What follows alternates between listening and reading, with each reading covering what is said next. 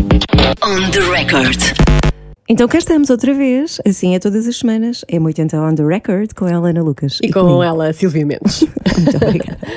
Então o que é que temos hoje? Temos coisinhas boas, como sempre. Vamos começar eh, por falar sobre o nosso convidado de hoje, António Sim. Manuel Ribeiro, do HF, o frontman.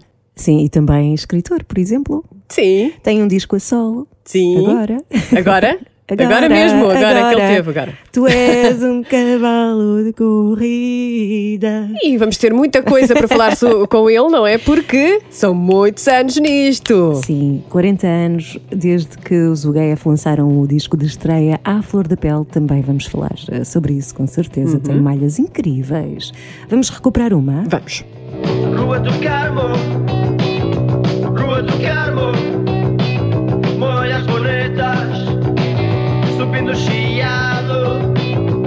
mulheres alheias, presas às montras, alguns aleijados, em hora de volta. Olha como é a Rua do Carmo. Mas daqui a pouco vamos então conversar com António Manuel Ribeiro. Agora vamos às notícias. On the record. Esta é uma daquelas notícias Sim. que vamos querer dar.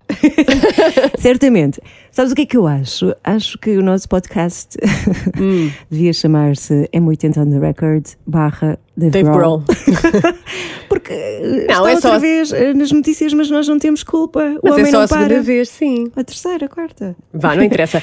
Desta vez com o Mick Jagger. Sim, Hã? Mick Jagger Que recrutou Dave Grohl para uma canção sobre a pandemia. É uma canção que tem muita graça. Eh, Fala dos dias de confinamento e não só, fala também dos negacionistas, Uhum. da vacina e por aí. Tem muita graça como eles. Olha, eh, por exemplo, o Dave Grohl disse à Rolling Stone: hum, é difícil pôr em palavras o que significa para mim ter feito esta canção com Sir Mick. Disse ainda, é mais do que um sonho tornado realidade. Ele diz que quando pensava que a vida não podia ficar mais louca, assim ficou. O Dave Grohl diz ainda que Easy Sleazy, é assim que se chama, é a canção para este verão e eu não tenho dúvida nenhuma que isso vai acontecer. Vamos ouvir.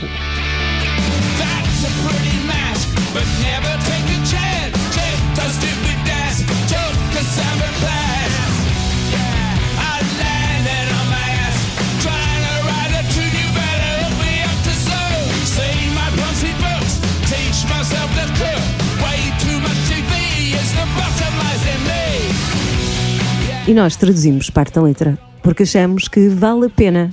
Queres começar? Pode ser. Tens aí uma bela máscara, mas nunca arrisquei uma dança estúpida no TikTok, eu também não. Tive uma aula de samba e caí de rap, também às vezes acontece comigo. Tentei escrever uma melodia, mas é melhor ligar-me ao Zoom. Ver os meus livros de Ponzi a ensinar-me a cozinhar. Também cantam. Ver demasiada televisão está a lobotomizar-me. Uh, Penso que engordei. Quem Também não? eu. Quem não? e ainda vou beber outra bebida depois de limpar o lava-loiças. Limpar mal o lava-loiças. Lava-loiças. Olha, eu acho que eles inspiraram-se em mim para escrever esta Em todos letra. nós, não é? Está aqui um belo retrato do- dos dias de confinamento. É uma música que vai ficar certamente para a história. Tem dois pesos pesados, Mick Jagger e Dave Grohl, os Tão dois bom, muito bem tão dispostos. bom, tão bom. Portanto, se quiser saber mais informações, passe então pela área de notícias do site M80. Está lá tudo. É 80.iol.pt. Muito bem, agora vamos à conversa. António Manuel Ribeiro, a seguir. On the record. Então vá, um, dois, três. Olá, António, tudo Olá, bem? Olá, olá. Olá, bom dia. Obrigada por este bocadinho. Hum, se calhar começamos por falar destes tempos, não é? Estes Ui. tempos eh, difíceis, esquisitos também. Eh, mas eh, sabemos que nunca esteve parado. O que é que andou a fazer nestes tempos?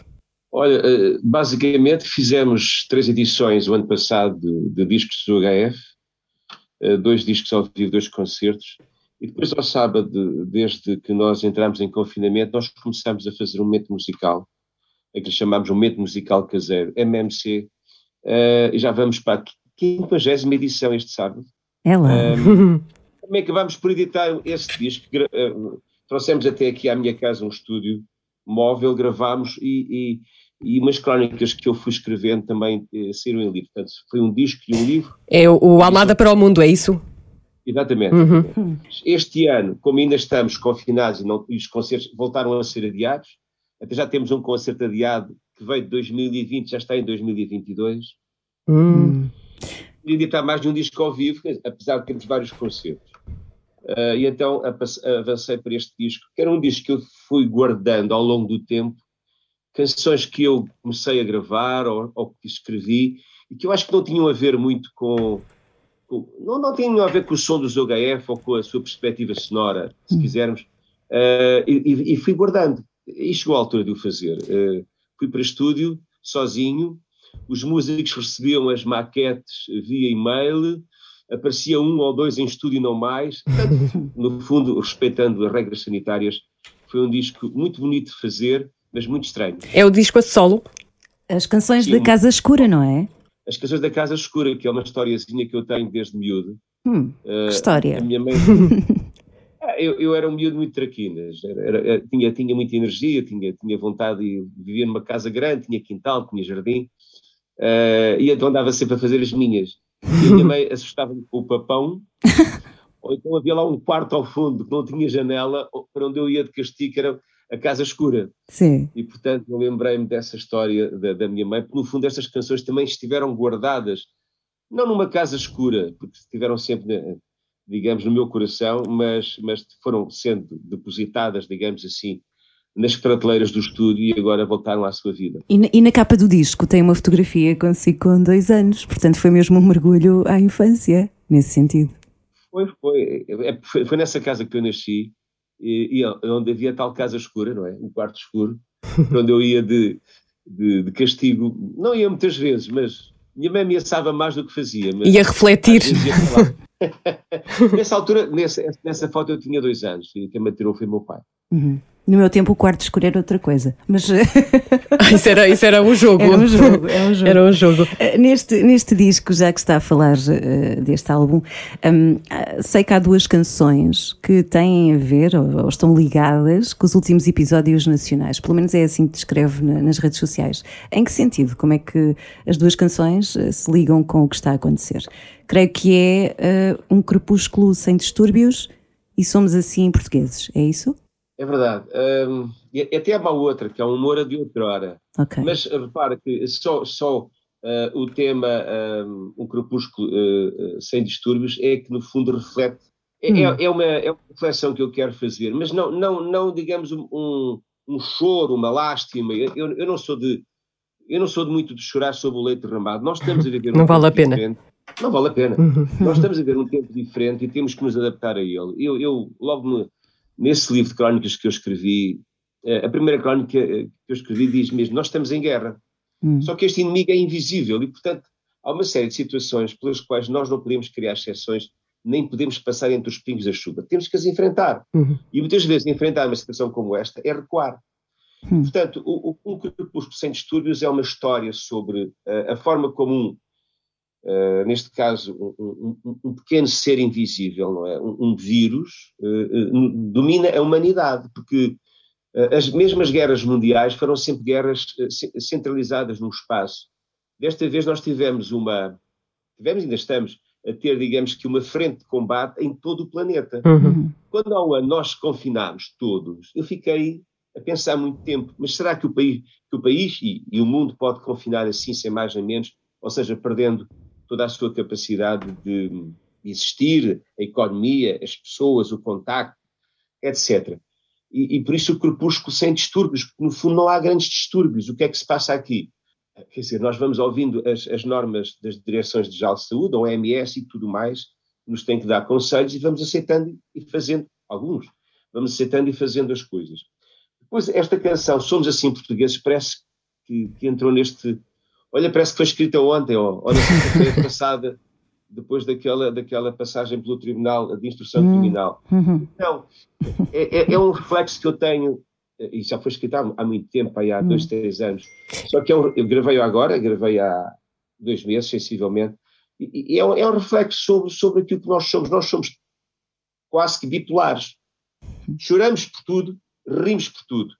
E, no fundo, hum, muitas vezes passamos ao lado das situações concretas que, no fundo, hum, investem negativamente nas nossas vidas. Mas há um outro tema que é curioso também, porque é um tema sobre a, vida eh, judicial deste país, que é, chama-se O Moura de outrora. O Moura é aquele senhor juiz Neto Moura, Uhum. teve há uns dois anos aquela decisão muito brilhante sobre aquela mulher, não é? Aliás, a Uhum. decisão.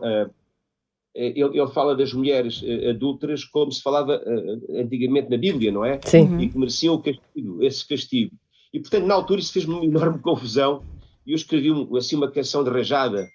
Ah, mas no resto das canções é quase tudo canções de amor. Podem ser um reflexo de nós próprios, podem ser experiências vividas, ou não, eh, eh, mas no fundo são canções que depois se tornam universais, porque todos nós temos, a, a- a, digamos, as mesmas estradas do amor para percorrer.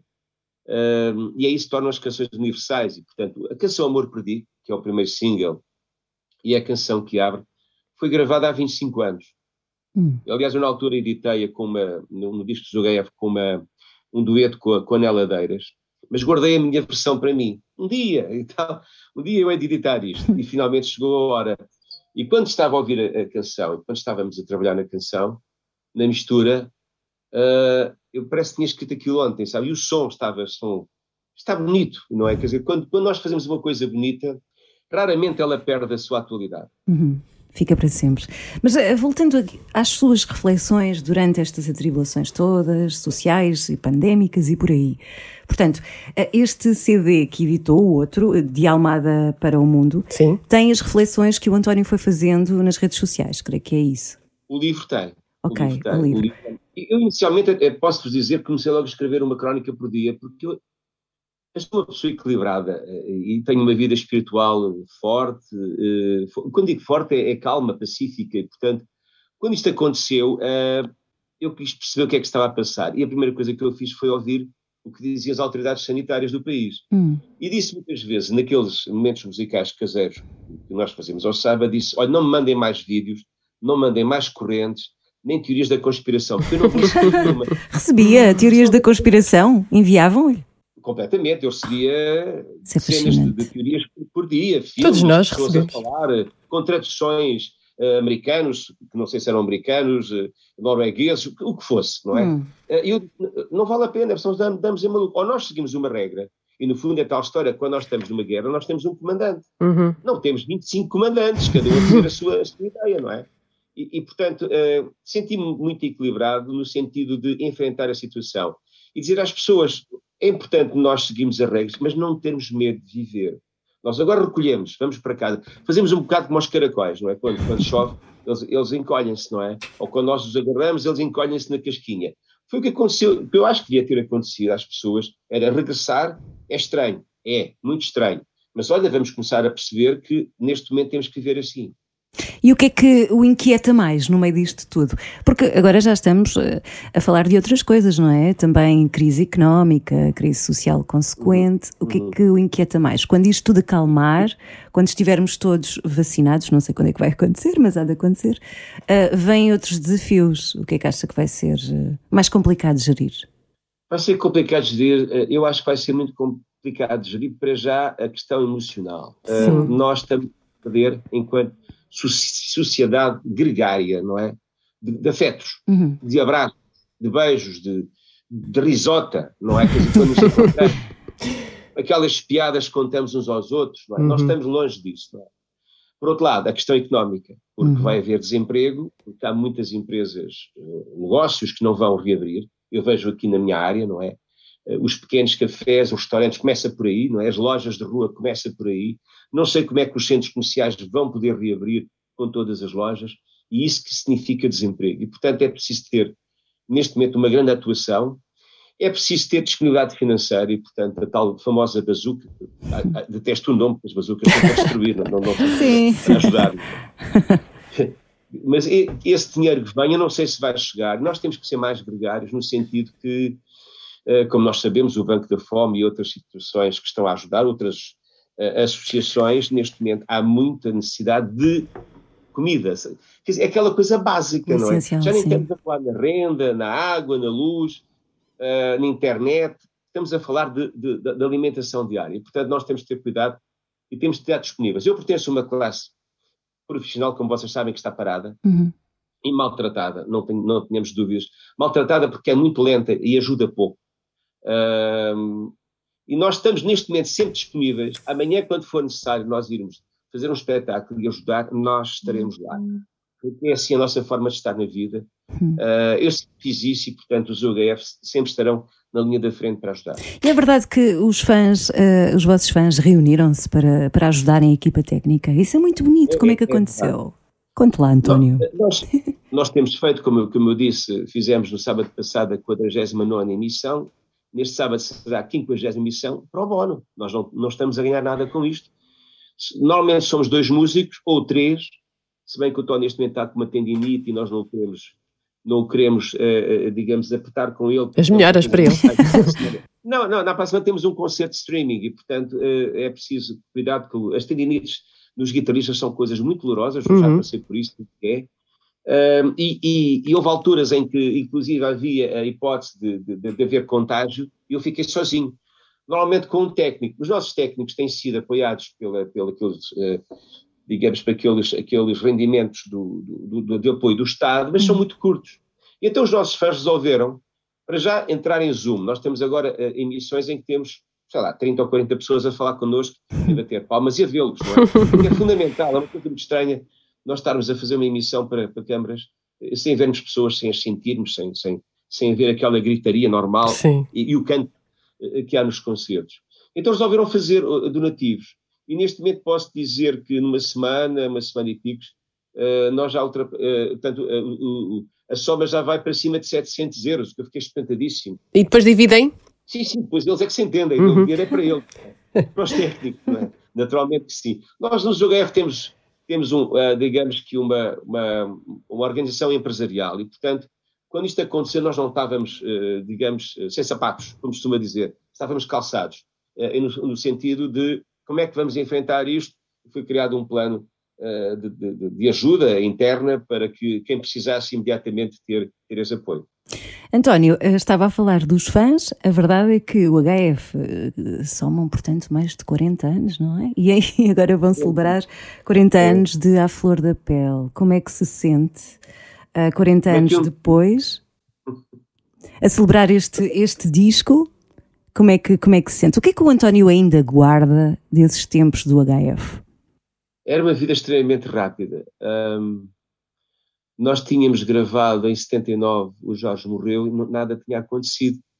Era uma pequena editora, não havia ainda o boom do rock português e, portanto, aquilo passou completamente ao lado. Só o António e Sérgio, mais um ou dois carolas, é que tiveram direito ao disco e, o passavam assim timidamente e tal. No ano seguinte fizemos os cavalos de corrida e as coisas começaram a ver, não é? No ano, no ano, no ano eh, de 81 há 40 anos, eh, nós demos cerca, eu não sei muito bem, são 126 ou 128 espetáculos. Nós vivemos sempre fora de casa, ou seja, nós passámos de miúdos normais, rapazes normais, é? com uma vida normal, para uma vida de estrada, de hotéis, de concertos. Eh, sei lá, quer dizer, aquilo passou do 8 ao 800, nem sequer passámos no, não parámos sequer no 80. Eh, eh, e, portanto, aquilo foi, foi uma vida assimilada aos solavancos também, porque todos os dias tínhamos coisas novas, todos os dias tínhamos programas de rádio e televisão.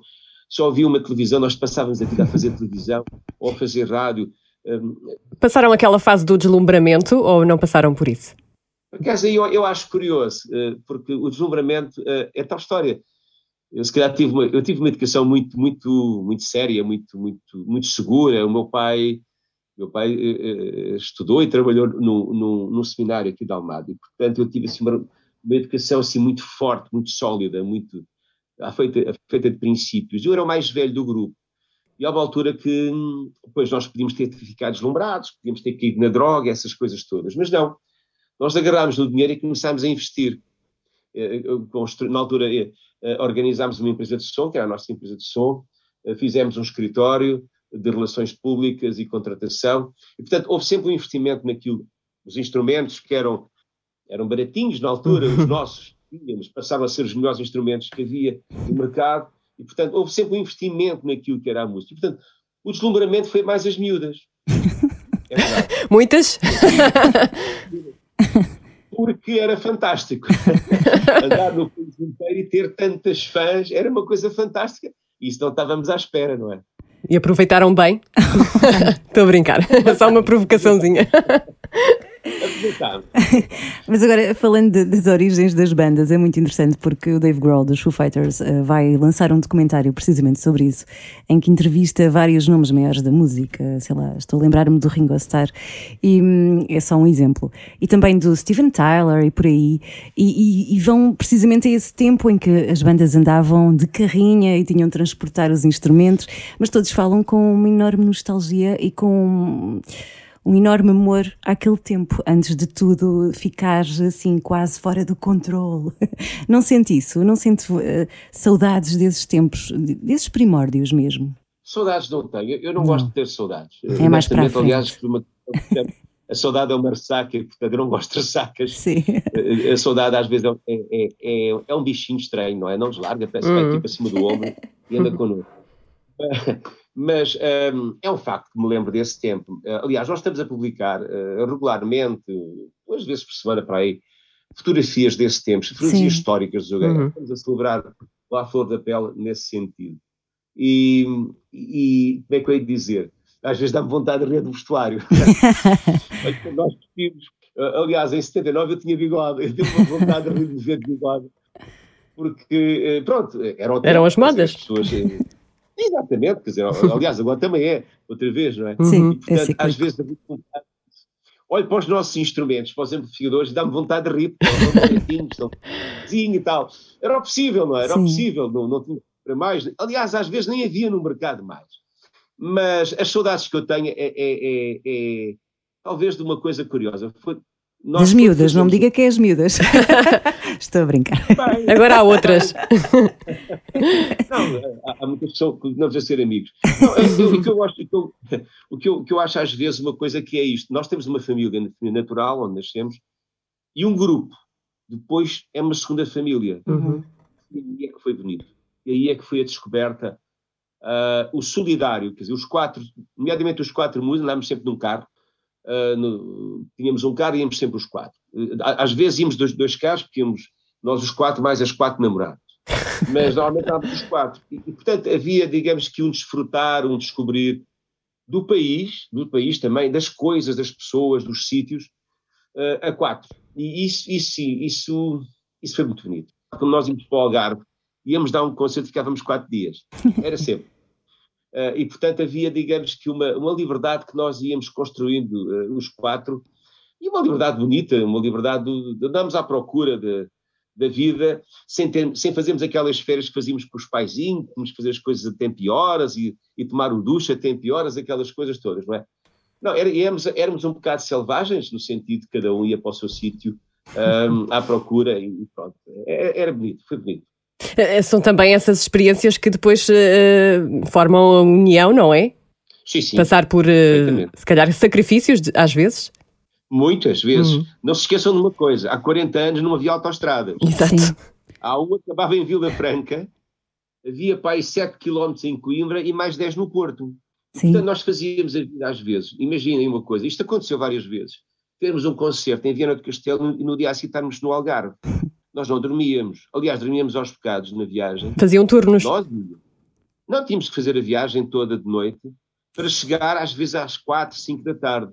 Rock a and tempo roll. eh, sim, sim, do, do ensaio e, e, e subir para o palco. Eh, portanto, eh, sacrifícios. Ah, houve. houve. Eu, eu, conto-vos uma história que, é curiosa e é bom que nós possamos rir e neste tempo nós Sim, precisamos Ah, rir. sim. Conte lá. Uma vez vínhamos do norte e íamos, íamos para o sul, não sei se para o Alentejo, para o Algarve. E há uma altura em que já estávamos tão cansados que resolvemos dur- eh, adormecer num sítio, entramos em Leiria e vamos para um largo, tinha assim umas árvorezinhas e tal, aquilo era ao pé do, do Tribunal de Leiria, não estava lá ninguém no, no largo e nós parámos, era, aquilo era sábado para para domingo, ou coisa no género, ou de sexta para sábado, era assim uma coisa. Então, parámos ali e tal, adormecemos. Passado umas horas começamos a ouvir barulho e eu, eu acordo, lembro perfeitamente, estava, estava na parte da- frente do carro, acordo, olho para o lado e só vejo caixas de fruta e de galinhas a serem postas, que era o mercado. Estávamos a dormir no mercado. Do mercado. Eh, e portanto, são aquelas coisas que vamos guardando para a história das nossas vidas, não é? Também dava um, um livro a escrever essas memórias. Também era giro. Oh, António, e depois também não esquecer que tudo isto aconteceu no pós-25 de Abril, ou seja, hum, todo o contexto era diferente e há pouco estava a falar de liberdade e vocês também estavam a viver o sonho do rock and roll ah, numa liberdade muito recente. Era, eh, aliás, nós, nós eh, reparem que na altura ainda, ainda o país não estava democraticamente consolidado naquilo que é o Estado de Direito. Portanto, ainda havia algumas confissões, havia guerras partidárias com ataques a algumas sedes, havia zonas do, do país em que era, havia assim, às vezes rebentava uma bomba, isto, isto aconteceu ainda, e portanto havia assim um certo receio de algumas, de algumas situações.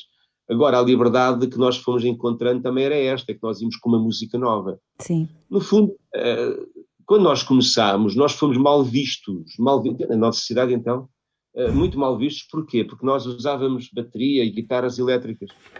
Eu costumo dizer isto com, algum, com, com alguma ternura, mas é um facto que na, na altura, em 76, 77, quando nós começámos a tentar fazer música, a ideia era que a música portuguesa só tinha que ter braguesa, adufe e uma guitarra com cordas de nylon. E, e, não- e isto é que era a música portuguesa. Ora, nós aparecemos um bocado contra isto, quer dizer, dos- ou seja, nós éramos uma música urbana no meio de música ehm, de recolha, de recolha ah, que tinha sido feita de- de- nos vários sítios da, da- música tradicional, que nós respeitamos, aliás, que hoje eu toco, nós temos um disco dedicado à obra do José Afonso, e, e- e, portanto, essa recolha, para nós, é, para mim, é, é muito importante, mas nós representávamos uma outra geração. Éramos uma linguagem nova, éramos uma linguagem urbana, e nós queríamos fazer a, a- a nossa música, a nossa comunicação, dentro desse ritmo, que no fundo a canção Hey Hey Bora Lá diz, não é? Eh, o som vinha de fora, mas a palavra era cá de dentro, não é? Porque nós queríamos cantar em português. E éramos a linguagem de uma nova geração que precisava de, de- de se impor. A liberdade já existia, então vamos fazer coisas. Eh, a metáfora é importante, era, foi muito importante antes do 25 de Abril, porque a música tinha que passar uma mensagem e evitar que a, a censura proibisse o disco. Connosco isso já não existia, portanto, nós podíamos falar diretamente e concretamente do que quiséssemos. Eh, Sim, v- estava a dizer que foram ahm, ah, maltratados, entre aspas, mas eh, é porque eh, se calhar as coisas novas às vezes criam alguma resistência, não é? Mas eh, foi É ultrapassada. evidente, quer dizer, mas isso, aliás, normalmente as modas começam por ser ridicularizadas Uhum. e depois instalam-se, não é? Ah, é um bocado como a poesia, não é? Quer dizer, a poesia não se explica, a poesia implica. Ah, o que é um facto é que nós, passado um tempo, ainda não éramos ninguém, ah, e nós tínhamos gente à nossa volta, e foi aí que nós construímos. Nós hoje, por exemplo, temos mercado discográfico, nós ainda, ainda hoje editamos discos, não é? Já há muita gente que não edita discos. Nós temos fãs, e fãs que têm a nossa idade, ou um pouco menos que nós. Neste caso, do que eu. Ah, tem- exatamente, sou estou cá desde o princípio, portanto, os outros são mais novos. Ah, e, e isso revela uma coisa, é que nós tínhamos na altura, aliás, sem sabermos, não é? Isto é bom que se diga, nós estávamos a construir uma nova linguagem e a, e a representar uma bandeira de uma, de uma geração que precisava de se encontrar Uhum. com o passado, já tinha passado, estavam sempre a chamar o passado ao presente, não é? Isso é muito mau. Quando nós chamamos o passado ao presente, nós alteramos o presente. E esse presente é que, eh, no fundo, eh, representava a linguagem de uma geração que estava sem linguagem, no fundo, nas canções que existiam. António, agora estamos a conversar sobre isso, sobre primeiro estranhar e depois entranhar. Eu tenho ideia que o António. hum, houve um concerto com o António Variações, não sei se se recorda, ah, em que o António Variações foi veiado. E foi o António que depois ah, esteve a conversar com, com o público. Ah, Lembra-se disso ou eu estou a fazer uma grande confusão? Não, não, está a falar muito bem. É fascinante Sim, sim. porque, porque isso aconteceu mesmo e o António é que depois acalmou um bocadinho os ânimos porque as pessoas ah, acabaram por estranhar o António Variações na altura. Como é que foi isso? Eu contei essa história num livro que eu queria ter há 5 cinco anos, 5, 6 anos, Por Trás do Pano, em que conta algumas histórias. Um, nós estávamos em trabalho e o, e o António Variações tinha editado, tinha, sim, tinha sido lançado na altura o primeiro maxi dele, que tem o Estou Além e o Povo Clavas no Rio. Uh, e o Francisco Vasconcelos da Valentim disse-me, pá, vocês vão tocar com... uh, Nós fomos tocar na, na Feira Popular. Havia um espetáculo, um dia por semana, não- talvez ao sábado, não, não me lembro bem, Ah, assim, uma hora mais, mais calma, talvez 10 e meia, 11 horas da noite, por aí. Um, e, o, e, o, e o Francisco pediu-me, "Epá, levem o, o António, que ele, que ele eh, está a lançar o disco. Sim, claro, com certeza que sim. Portanto, isso é o primeiro espetáculo ao vivo do António, Variações.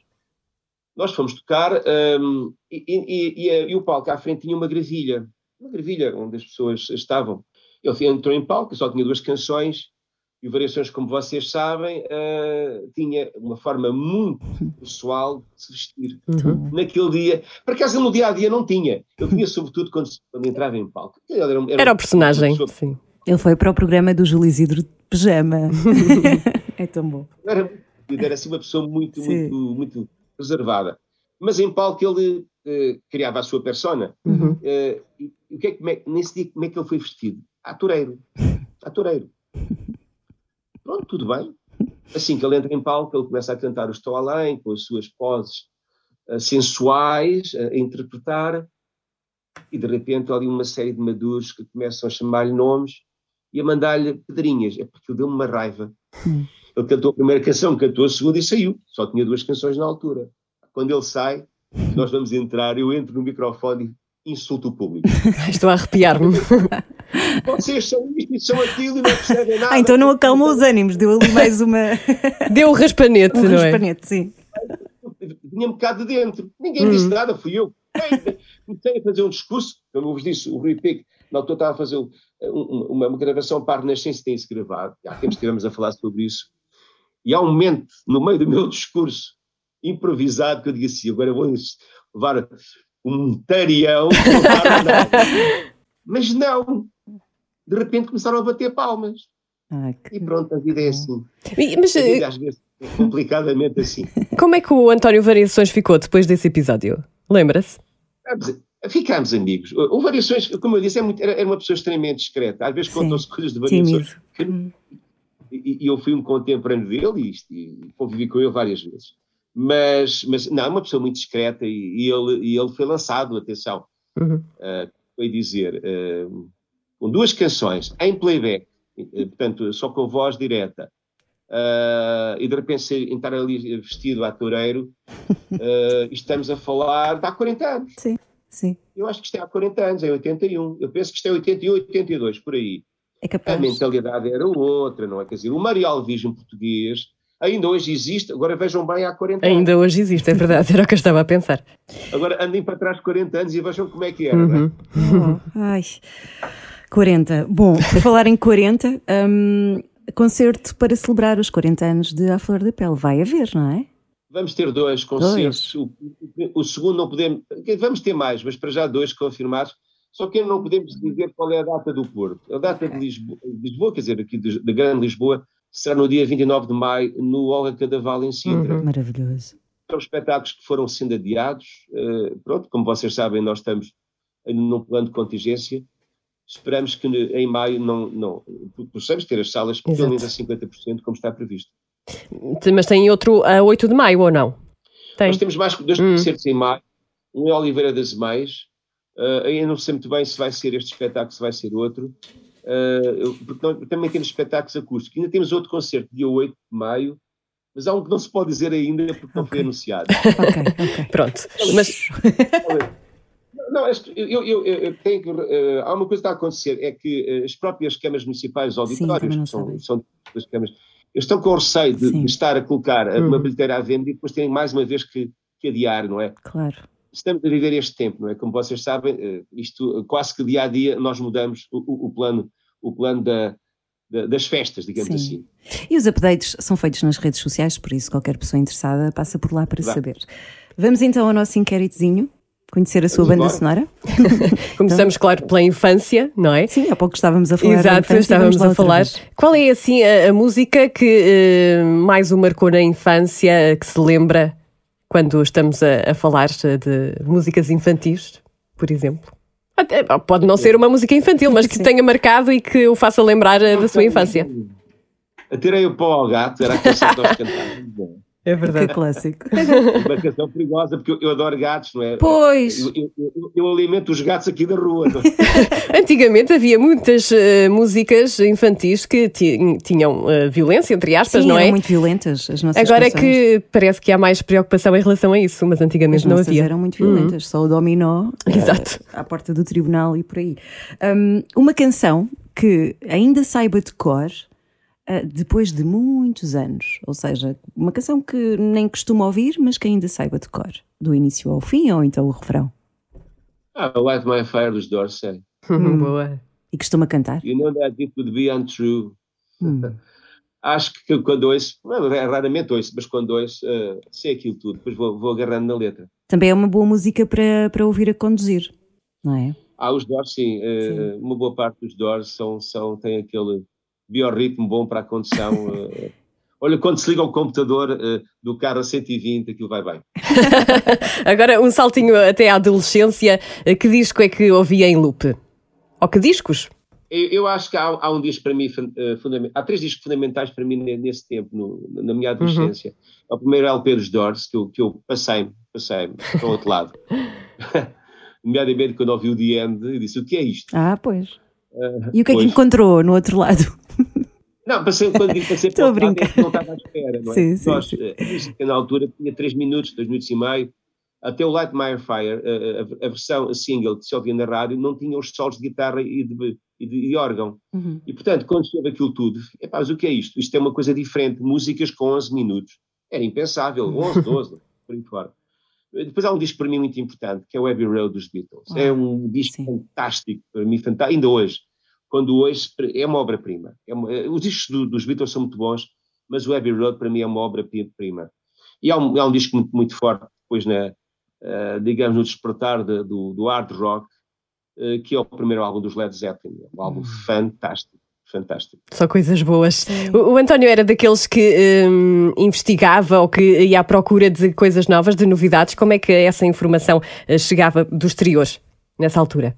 Eh, repare que nessa altura, você tem que perceber que nessa, naquela altura não se vendia muita música desta em Portugal. Era difícil. Exato. Parte era importada e era muito cara. E portanto eu tinha que juntar os meus tostões para comprar um disco de vez em quando. Eh, mas havia programas, eh, nomeadamente na comercial, havia programas eh, que estão o dois pontos, estão-me a lembrar, em órbita, Uhum. ouviam-se LPs inteiros e eu ficava passado, não é? Dizer, o Fairport Convention foi, também sou fã do folk britânico, folk rock britânico, e, e é aí que eu descubro. E depois eu comecei a ler, eu, eu sou, de, eu sou francófono, e, e comecei, eh, eh, curiosamente, há tempo de descobrir que há 50 anos que compro uma revista, que é Rock and Folk francesa. E então eu descobria grupos, porque lia aquilo, mas não sabia que música é que era, não é? Uhum. E, portanto, depois ia à, à procura, quer dizer, mas como é que se ouve? Não, porque não havia redes sociais, não é? Portanto, Não havia YouTube, não havia nada disso. E então era muitas vezes no Dois Pontos e, e no, no Em Órbita que se ouvia essa música e descobria essa música. E isso era fantástico porque hum, educou-me. No fundo, fui, fui sendo educado na, na música norte-americana, nomeadamente da costa oeste, a música de Los Angeles, São Francisco, para mim, e depois mais tarde também Nova York. Mas eh, a costa oeste para mim foi, foi sempre muito importante. E a partilha funcionava de uma forma tão, tão bonita, não é? Descobria, partilhava com os seus amigos, possivelmente. Era assim uma, uma troca. Juntavam-se. Que ler, tinha que ler, não é? É pá, se eu, me- se eu me lembrar Steppenwolf, por exemplo, não é? Stooges, não é? Uhum. onde veio o Iggy Pop. É, Isso não passava na rádio lá nenhum, a não ser, como eu disse, no Dois Pontos, talvez no Dois Pontos e no Em Órbita, talvez também. É discos, discos inteiros. Primeiro passava-se o lado A do LP e a seguir o lado B. Era uma coisa fantástica. Ah, e depois, e agora como é que eu vou comprar o disco? Não havia à venda, não é? Isso é que era mais, mais problemático. Nem havia Amazon, não é? Não havia nada. Não, mas por acaso eu, digo, eu, eu comprava, eu era, eu- na altura havia um clube, um clube inglês que era, eh, acho que se chamava Cobb Record Center, em Inglaterra, eh, e eu conseguia mandar vídeos, portanto, como eu, os meus primeiros discos assim eh, estranhos, eu mandei-os vir de Inglaterra, eh, juntava mesmo dinheiro e, e conseguia mandar vir aquilo. Era muito, muito, muito lento, mas, mas lá vinha de vez em quando. E a alegria era outra, se calhar, não é? Hoje em dia é banal. Antigamente ficava-se, se calhar, mais feliz eh, por ter eh, Era um aquela. um- Happening. ir ao correio, buscar, receber o aviso, ir ao correio buscar a embalagem do LP, era uma coisa fantástica. Eu estou-me a lembrar dos Birds também, portanto, Birds Costa Oeste do- dos Estados Unidos, os Birds, o álbum Untitled, que é um álbum duplo em vinil, Ah, eu, quando recebi este, este disco, lembro perfeitamente que veio, veio de Londres, é, é uma coisa, uma descoberta. Um disco todo ao vivo e um disco todo em estúdio. Quer dizer, são coisas que na altura não eram normais e, portanto, para mim eram descoberta. Tem alguma canção que o faça chorar? Que me faça chorar. Sim. Não. Não. Emocionar. Arrepiar. Arrepiar deve ter muitas. Ah, não, eh, para arrepiar há, isso arrepiar há. Há uma canção, por exemplo, dos Beatles, que ainda hoje, me- quando o Paul McCartney, que é quem, quem está, ah, no fundo, ah, a lançar uma... Agora, o Ringo Starr também lançou um EP, Uhum. que eu comprei, um, um de cinco canções, muito, muito interessante. Aliás, com, o- com o Robbie Krieger, o guitarrista dos Doors, a tocar lá numa canção, que ainda achei mais maravilhoso. Mas eh, o Yesterday dos Beatles, Paul McCartney fica sozinho a cantar aquilo, Uhum. é uma grande... É é a canção perfeita, é uma grande, grande canção. Yesterday, all my troubles seem so far away. Now it looks as though they're here to stay. Oh, I believe in yesterday. Suddenly, I'm not half the man I used to be. There's a shadow hanging over me. E a, canção mais romântica para si, qual é? De amor. Ou não é romântico? É uma canção. Sou, sou. É uma canção minha. Uma Qual, canção qual? minha. Eu gosto muito. O Toca-me. Ah. Gosto, gosto, gosto muito, muito. O Toca-me ainda hoje. eh, aliás, é curioso porque norma- normalmente é o público feminino que mais gosta também da canção. Uhum. Há ali qualquer coisa. eh, sei lá, há qualquer coisa que nós percebemos que é, que é muito íntimo, não é? Hum. Eh, no O poema- toque é Como íntimo? Como? O toque, o toque, não é? O toque-me, eu não é? Toca-me sem uma palavra, só a tua Exato. pele e a tua alma. Quer dizer, isto é. é acontece uma vez na vida escrever assim. Hum. E agora, uma música que quando começa a ouvir, na rádio, seja onde for, tem de desligar. Toda a música pimba. Não gosta. Não, não suporto. Um baile, Aliás, um não- baile, não vai, não vai a bailes o, o António. Não, não o problema da música pimba é porque é feita eh, normalmente em computadores. E, portanto, aquilo é um esquema em que eh, é sempre o mesmo ritmo e as palavras mudam. Agora já se, já se canta em brasileiro, não é? Em português brasileiro. Eh, e depois há ali assim umas melodias todas iguais. São todas iguais. Desmontar aquilo é, é, é, é uma tarefa quase patética para, para um compositor. E, portanto, é, aquilo dói. Dói-me porque é mais do mesmo. Mais, sabe o que é? Aquilo, aquilo parecem pneus. Pneus, pneus a rolar. Então, António, um concerto, eh, aquele concerto que ainda hoje eh, eh, pensa, epá, aquele concerto foi mesmo Incrível. brutal. Concerto. Com outros, não é? Eh, enquanto fã ou, ou não? Também pode ser um, Ah, o não, seu. Há, há o concerto dos Doors no, no pavilhão, na altura ainda, ainda era o pavilhão Atlântico. Eu fui ver, eu estava na bancada, do, portanto, do, do- do lado do. que aqui está a olhar para o palco, que era do lado Uhum. esquerdo, estava. Ali, aliás, tinha uma série de malta da minha idade. E estava ao meu lado um senhor, na altura ainda se fumava, estava lá a fumar charuto, eh, com um casaco assim de pele e tal. Não devia ser pá, um um homem administrador ou coisa que o valha, não interessa. E estava sentado, eu estava também, estava mais os amigos, estavam todos a falar e tal. Eles começam a tocar e há uma altura em que quando entra eh, o Break on Through to the Other Side, aquela, aquela malha de, Uhum. de, de pedaleira, porque o Ré Manzarek fazia o baixo na, na pedaleira da- do órgão, ah, quando aquilo acontece, eu dou um pulo, salto e fico em pé o concerto todo. E, curiosamente, o meu amigo, o meu amigo, quer dizer, não conhecia de lado nenhum, ao meu lado fez o mesmo. Então ficámos os dois em pé, pá, aquilo era impossível. Era impossível ver aquele concerto sentado. Tão bom, tão bom. Se houvesse um Nobel ah, na música, a quem é que atribuiria esse prémio? Eh, Eu não vou, eu vou arranjar dois, duas áreas. Boa. completamente diferentes. Eh, o Paul Simon, o Paul Simon é dos maiores songwriters de sempre. É um homem que tem uma palavra fantástica. O Paul Simon, eh, não, portanto, primeiro no Simon de Garfunkel e depois, ele, é um, ele é um escritor, ele é um escritor da história de- dos americanos, do dia a dia americano, do dia a dia nova-iorquino. Um, e depois tem, tem melodias eh, para sempre, não é? O The Boxer, se calhar a canção eh, que primeiro me toca dele, eh, eu tenho a obra toda dele, eh, no Simon Garfunkel e, e a solo. Um, e depois noutra área, o Keith Jarrett, como pianista. é um, das minhas, um dos meus companheiros. Quando estou a escrever, não consigo ouvir música com palavras, estou sempre a ouvir música, música. E o que isso certo é genial. Se fosse possível mudar o mundo eh, com canções, mudar para melhor, claro, Ah. qual seria a música eh, ideal? Ai. Ou parte do mundo, ou um ponto no mundo. Vamos buscar um hino. We are the world. Boa. Boa. Nós somos o mundo, é, quer dizer, somos, somos- não, só nos jun- juntamos quando há uma desgraça, é, Uhum. só nos juntamos e damos os, os braços quando há uma desgraça. Nós somos o mundo, quer dizer, esta, esta é a nossa casa. Uhum. O, o- planeta Terra é uma casa, não é? Que, que está no espaço, nós não estamos, não estamos ligados a nada, não há chão. O nosso chão é, é, é uma esfera. E, portanto, nós, nós, nós devíamos proteger a nossa casa, limpar a nossa casa das ideias negativas. E, e olha, esta pandemia podia servir para isso, mas parece que não vai servir.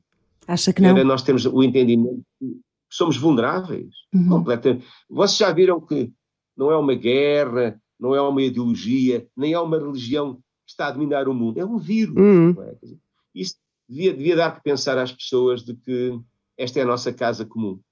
Acha que vai ser difícil? Hum, acha que as pessoas, mesmo com tudo o que aconteceu, não, não, não estão muito viradas para uma mudança positiva, antes pelo contrário? Parece que estão mais rabugentas. Acha isso? Ou Eu não depende? sei, eu não Ou sei. estou na mesma? Tenho algum eu tenho algum receio que. Não, tenho algum receio que nós eh, eh, desconstruamos aquilo que é o lado solidário hum, e que nos tornemos mais egoístas, com medo. Sim. O medo, o medo inexplicável, e, e- por isso é que eu, eu vos disse que eu deixei de, de- de abrir vídeos com te- te- teorias da conspiração, porque isso gera pânico. Uhum. E quando as pessoas ficam com pânico, ainda se retraem mais e acham que têm direito. Têm direito a fazer isto ou fazer aquilo. Uma resposta mais negativa porque têm medo, não é? Ah, É preciso dominar o medo. Nós temos que viver de uma forma ah, consciente, naturalmente, mas com vontade de viver, não é? Não, Uhum. não, não, não vale a pena. Nós não podemos ficar o tempo todo em casa. Vamos ter que fazer aquilo que temos que, pronto, que nos, que nos é aconselhado para pararmos esta pandemia, para a dominarmos, mas temos que voltar a viver, não é? E eu receio, receio que, que algumas pessoas algumas classes estejam a ficar cada vez mais eh, retraídas e talvez por isso esta nova, eh, este, este apogeu da extrema-direita que está a aparecer por todo lado como se tivesse soluções. Não tem nenhuma solução. Uhum. Isto é uma, uma espécie de fungo que aparece quando uma desgraça existe. Quando uma desgraça existe, ah, ah, eu estou a lembrar naquele espaço de tempo entre a Primeira Guerra e a Segunda Guerra Mundial, em que nós tivemos uma enorme crise, nomeadamente quando foi a Grande Depressão norte-americana e, portanto, todo o colapso da economia Uhum. mundial aconteceu, ah, apareceram as ideias extremistas, como, por exemplo, o nazismo, o Uhum. nacional-socialismo e o fascismo italiano. E, e, como tal, é preciso ter cuidado, porque normalmente estes, estes aventureiros eh, vêm prometer tudo aquilo que não têm para dar. Nós temos que ter um bocado a, a disponibilidade para viver e para viver de uma forma alegre. É difícil, eu sei que é difícil, mas temos que voltar a sorrir, temos que voltar a ser alegres. Agora que falou nesses contextos políticos específicos, uma canção de intervenção que, que gosto particularmente. Vou, vou ter que pôr uma de Zugaia. Bora, Claro. bora lá. Não, Vernáculo para um homem comum é das canções mais passadas. É, é- é uma canção que que raramente, acho que passou muito pouco na, na rádio, que também se percebe, por razões várias, como por exemplo tem 11 minutos. Uma vez ouvia na madrugada, vinha de carro, mas de ouvir, nem queríamos acreditar. Um, o Vernáculo do, do álbum Minha Geração é uma canção um, de combate político, mas tudo de alerta, no fundo, de alerta. E, e fala, fala no fundo da classe política, não é? Que, no fundo está tão longe daquilo que é o, a, a, a nação, mas também fala de nós, de nós, o povo, que nos estamos muitas vezes borrifantes, que lá o termo, mas é autenticamente assim, para as situações. Nós vivemos a vida política discutindo sobretudo penaltis, não é? Não é? Vocês já repararam o tempo que passamos a discutir os penaltis Hum. do, do domingo passado e já desconfiando que vão haver penaltis no, no próximo fim de semana. Isso não tem importância nenhuma, não é? Eu sou do Benfica, como toda a gente sabe, escrevi o hino do Benfica. Durante 90 minutos sofro e depois parou, não é? Houve, houve erros, claro que houve erros, faz parte, mas a vida, a vida coletiva é muito mais importante e não são penaltis, são outras coisas muito mais importantes. Sem dúvida. António, uma última pergunta. O que é que é mais gratificante para si na música? Há um momento que é meu, que é este. É quando eu sei que escrevi a canção. Hum. Ainda não escrevi a canção última, mas escrevi. E quando eu digo para mim, olha, por exemplo, o Moura de Outrora, é uma canção que eu escrevi aquela canção em 10 minutos. De Uhum. repente parece que eh, estou ligado, estou ligado a, a- a- a um plano qualquer que me está. eh, como é que eu ia dizer? As, as palavras vão aparecendo e a melodia também. É quase Isso uma coisa divina que desce. É, Não é? É, um toque divino. Hum. É um toque divino, no fundo é inspiração. Hum. Ah, acontece às vezes, não acontece, nem, nem acontece quando eu quero, nem acontece sempre, nem mais ou menos. Mas há momentos em que são assim. E as grandes canções são outras coisas. São, escrevem-se em 10 minutos e quando eu as ponho ao grupo, por exemplo, com, o Zogef para trabalhar, o ensaio tem que durar 5 minutos. Porque se começa a moer, eu tiro logo a canção. Não vale a pena. Exato. E às vezes até dizem, ah, põe lá a canção, nós queremos. Não, não, não, não, isto não presta, não vale a pena. Eu sou o meu pior censor. Aquilo ou funciona ou é logo retirado. Mas também é uma, uma conexão com a verdade, não é? Quando, quando passa para esse estado que não sabe explicar muito bem de criação, também se conecta com, com a sua verdade. Naturalmente que sim, de que é que vale a pena nós estarmos a enganar a nós primeiro, para depois enganar os outros? Não, não, não vale a pena, quer dizer, quando nós estamos a fazer uma canção e quando nós gravamos um disco, eu já fiz isso quando tinha contratos com as editoras e, e só me davam X horas para gravar, e às vezes não dava, não é? Íamos pedir mais umas horas e não nos davam essas horas, porque, ah, o orçamento e tal. Hoje em dia nós, eu, eu- sou eu que faço a, a produção e, portanto, sou eu que gasto o dinheiro. E, e- só sai de estúdio aquilo quando está bem feito. E quando não está bem feito, este disco, por exemplo, que eu fiz agora, este meu disco a sol, tinha 14 canções, só saíram 10. Porquê? Porque não vale a pena, não é? Não, não vou fazer aqueles discos quando apareceu o CD que nós fazíamos com 18 canções insuportáveis, não é? Até porque vale o, público, o público também não se deixa enganar, não é? Porque eh, eu acho que, pelo menos falo por mim, enquanto público, enquanto fã, eh, também eh, percebo quando é que há verdade nas coisas. Acho eu que percebo. E outra coisa que é isto, não vale a pena estarmos a, a- pôr tudo dentro de um disco só porque queremos encher Hum. os 80 minutos que tem para, para, para eh, comportar canções. Há, há uma coisa, há uma palavra fantástica, uma, uma palavra não, um pensamento fantástico do George Martin, que foi produtor dos Beatles, ele já faleceu, mas há uns anos, eh, olha nessa revista Rock and Folk, eu li uma, uma entrevista dele e em que ele dizia uma coisa fantástica, quer dizer, nós antigamente, falava-se na questão da- dos CDs terem 18 canções e às vezes até mais. E ele dizia, "Não, deixámos de fazer discos geniais. Antigamente nós fazíamos discos com 10 canções, 9, 10, 11 canções. E aquilo era mesmo a parte genial do artista. Agora, queremos fazer discos com 18 canções, já lá estamos a meter aquilo que não faz falta nenhuma. E este pensamento ficou comigo, não é? E portanto, como produtor, muitas vezes eu me lembro de que o que está, eh, aliás, como dizia o Zé Manuel Fortes, o- quando tu pensas que alguma coisa falta é porque já lá alguma coisa está a mais, não é?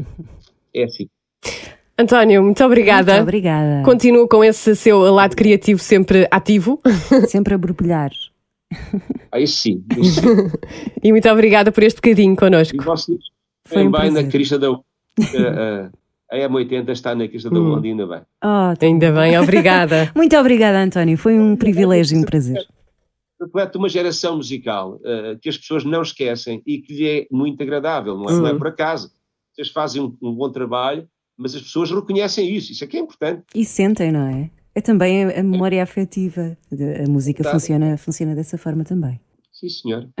Beijinho, obrigada, António. Muito obrigada. Bom dia para vocês e Um bom, bom trabalho. dia. Beijinhos. Beijinho. Obrigada. Beijinhos. Beijinhos. On the record.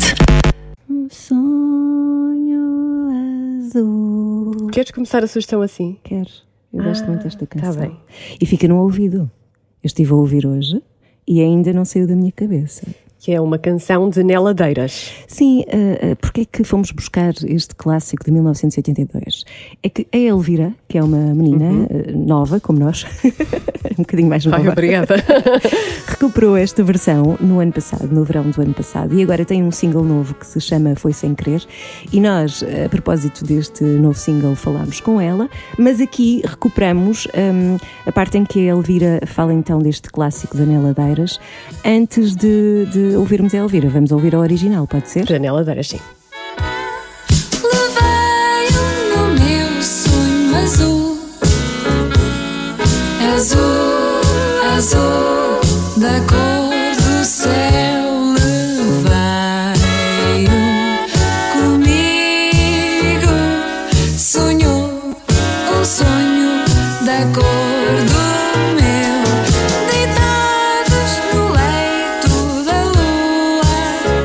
entrevista na íntegra com a Elvira poderá conferir no site da M80, na área de notícias. Agora dizer que a Elvira, que já colaborou com Miguel Araújo ou Tiago Nacarato, fez então esta versão que puxa o tema para a pop no novo milénio. Ela disse-nos que por- porque é que escolheu este tema, eh, porque é que recuperou este tema. Vamos ouvir. On the record.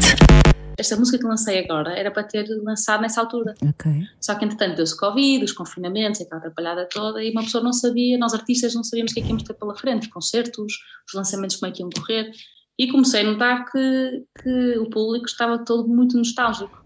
E começaram a ouvir músicas, pareceu-me, pareceu-me, não, não tenho a certeza. Como surgiu o Covid, ok, vamos esperar para, lançar, para não lançar já as nossas cartadas, os originais, mas para estar a, a acontecer alguma coisa era fixe lançar uma música quando mudarmos o, o nome. Então mudamos o nome e na altura surgiu o desafio de lançarmos uma dos anos 80. Hum. Então selecionamos assim algumas e a da, e a da Sonho Azul foi aquela que para mim me pareceu mais óbvia, para mim e para o Bruno. Para o Bruno. Uhum. E foi muito giro trabalhá-la. Para quem não conhece a Elvira, dizer que é autodidata da guitarra e do ukulele, ukulele, Ukulele. ukulele, hum, sempre apostou na formação musical, passou por várias escolas hum, para aprender música e também estudou piano no Hot Club. Queres dizer adeus eh, com a versão da Elvira, este sonho azul? Sim, uma, uma versão assim pincelada com modernidade. Vamos a isso e voltamos na próxima semana. Beijinho. Beijinho. Veio no meu sonho azul, azul, azul da cor do céu. Levei-o comigo, sonhou um sonho da cor do meu. Deitados no leito da lua, na frescura